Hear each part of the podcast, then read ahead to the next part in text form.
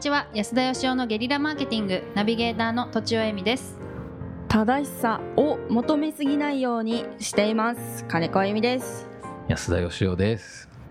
えーこ今回は40代経営者の方営業の方からご連絡いただいてます。質問いただいてます。安田さんこんにちは。いつもポッドキャスト楽しみに拝聴しております。安田さんの仕事に対する考え方に非常に共感することが多いですが最近全てにおいてやる気がなくなり何もしたくない状況が続いていますしかし子供の学費や住宅ローンなどまだまだ働かないといけません人生においての何かアドバイスをお願いいたしますということです、はい。えー経営者ではなく営業マンですね。この人ね。40代営業。すいませんさっきからちょっとすいませんいい。はい。うんうんやる気をくださいっていうことなんでしょうかえ、そうねいうことなんですか？人生人生にアドバイス？おいての何かのアドバイスってなかなかうんざっくりしてますざっ。くりしてますねざっくりしてますねはい。じゃあどうでしょう？働けるように？どうですか？金子さん。人生においての何かのアドバイスを一つお願いします。ええー、うーんそうですねえー、すべてにおいてやる気がなくなり何もしたくない状況が続いているということはおそらくお疲れが溜まっているご様子かと存じますのでその場合にはまず疲れを取っていただくことが大最優先かと思いますのでゆっくり少し休んでみるのはいかがでしょうか？なるほど。いいアドバイスですね。はいはい。はい。脅。されてるなんでしょうねこのやる気がなくなり何もしたくないっていうのは、うんはいちょっとあのちょっと鬱っぽい感じも鬱っぽいっすよねして鬱だったらまたじょ、うん状状況っていうか変わりあの対処が変わると思うんですけど、そうですねなんかそうじゃないとするとですね私あのなんだっけな,、ななんかあの本で読んだんですけど TEDTEDってあるじゃないですか。動画のプレゼン。大会の TEDのやつで人気のやつを見た時に、はいはい。うん。なんか人の幸福っていうのはうん。友達が多い方が友達知り合いとか、うん。あのなんか、まあ、とにかく人間関係が良好、うん。多くて良好な方がうん。幸せであるっていう統計があるんですって。へえ。あでうんうん。お嬢さん忙しいのにいろいろやってんですね。本当ですよね。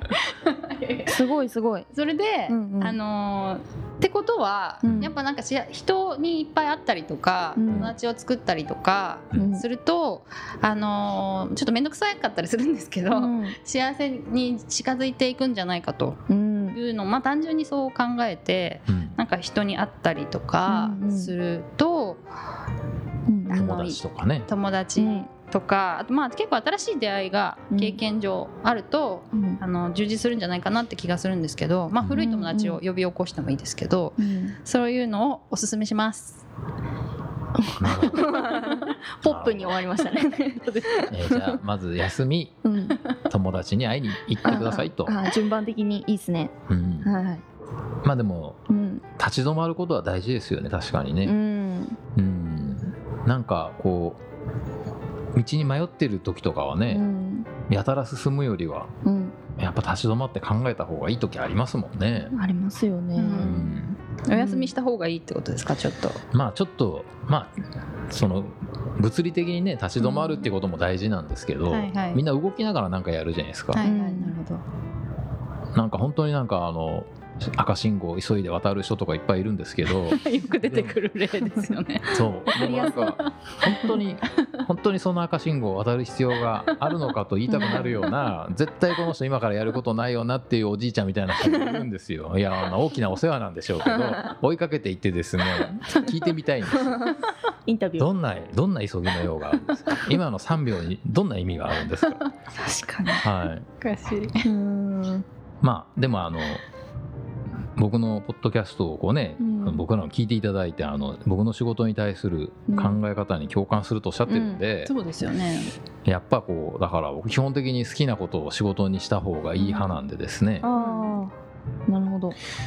あの全てにおいてっていうか、まあ、やる気がなくなるのはこれうん。なんかすごい短い質問なんですけどうん。当然っちゃ当然な気がするんですけど、うんまあつまりその子どもの学費とか住宅ローンがあるから働かないといけないから働いてるわけですよね。うん。そんな感じですよね。ね。でもし子供がいなくてうん。家も買ってなくって結婚もしてなかったらうん。何やんのかって考えるべきだと思うんですよね。なるほど。うん、うん。それができないと思っちゃってるってことですよね。うんそうですね。うん。だからうん。僕はあの責任感で仕事やるの反対派なんですけどね、それはその社長じゃなくなってみて気づいたんですけど、うん。まあ責任感持って働くのは素晴らしいことだと思ってたんですよ僕も。うん。でもある時社長じゃなくなって社員がいなくなってうん。その絶対社員のために会社潰さないようにしなくちゃとかっていうすごいプレッシャーがある日突然なくなっちゃった時にうん。働く理由がなくなっちゃったんですよね。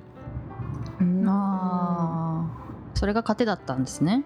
だから多分働いてる時にもそれが糧だったんだけど多分なんかその、まあ、社長だったからそれを疑問に感じる余裕すらなかったんですけどあ多くの人がこうやってなんかその家族のためとか家賃払うためとか食べるためとか子供の学費のために働いてるじゃないですか。なんかでもすっごい本末転倒な気がするんですよね僕は、うじゃあその子たちのやっぱり幸せになってほしいからそうやってやるわけですよね。はい。じゃあその子たち大人になった時にどうなんのっつったら多分また同じようにその子供のためにいろんなことを我慢しながら働くわけでしょ。その子供もまたその子供のために我慢するわけじゃないですか。何のための我慢なんだろうって思っちゃうんですよね。うん。いや僕は確かに。はい。いやちょっと今タイミングがそうそうそう。いやいいんですよ。すいませんすいません。いやいやなんか最近そんなことをなんかうん話したな。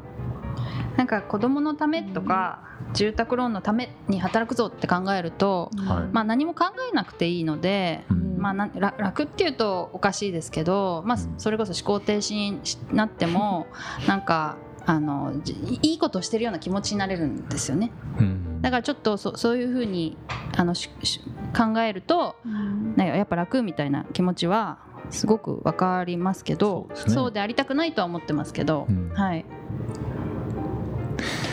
そっか。責任感って必要だけどいらないものなんですね。責任感は必要ですけど責任感をだからその味方につけてなんか掲げて責任感っていう旗掲げてわーっていくのはちょっと違うってことですよね。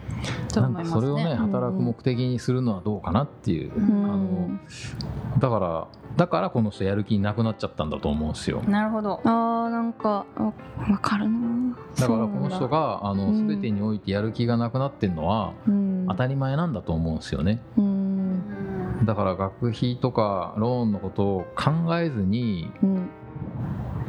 何のために俺は働くのかっていうことを一回立ち止まって考えた方がいいと思うんですけどね。ううん。んまあだから自分が本当になんか人の役に立って喜ばれて自分もその仕事やっててすごい楽しいっていうことをやっぱやるべきだと思うんですよね。うん。うんそのために人は生きてると僕は思いますんで。そうだ。でそれでじゃあ学費とかローンどうすんのっていうのは2番目の問題でうんじゃあその仕事でどうやったら稼げるようになるのかっていうのを一生懸命考えたらいいんですよ。うん。順番が間違ってると思うんですよ。うん。で1個目の俺は何がやりたくてうん。生きてんだと。何を仕事にしたいんだっていうことをうん。考えずにいきなりなんか2番目のなんか責任感から入っちゃってるんでかなって僕は思いますけど確かに。ね。不安でしかないですもんね。そう責任感から入ったら楽しみじゃなくて。責任感は必要なんですけどなんか一番じゃないっていうか、うん。はい、だから子供を育てる責任とかもあってそれを放棄しちゃいけないと思うんですけど、うんうんでもやっぱ責任感があるから私は仕方なく子供を育ててますよっていうのは、うんあどうなんだろうって思いますけどね。ちょっと逃げな感じしますよね。うんまた別問題かなっていう感じはしますね。うんといいうことでここはとちおさんにすごいおまとめ。いいいよ。やいい話いい話聞けた。えっと、うん、まとめていいんですか？お願いします、はい。すごいのでお願いします。まあ、えっと責任感で仕事をするとやる気がなくなり何もしたくなってしまうのは当たり前ですと。うん。で、えー、とその前に、まあ、責任というのを一回取っ払って何がやりたいのかどう生きたいかっていうのを考えてみると、まあ、そのその後でもちろん責任を取らなきゃいけないんですけどそれ別物として考えると何かが見えてくるんじゃないでしょうか。うん。そうですね。はい、ですか？はい、はい。素晴らしいです。素晴らしくはなかったです。素晴らしい。はい。ということでうん。本日は以上です、ありがとうございました。ありがとうございました。本日も番組をお聞きいただいてありがとうございます。番組への質問ご意見はブランドファーマーズインクのホームページからお問い合わせください。またポッドキャスト番組を自分もやってみたいという方は podcastproduce.com からお問い合わせください。来週もお楽しみに。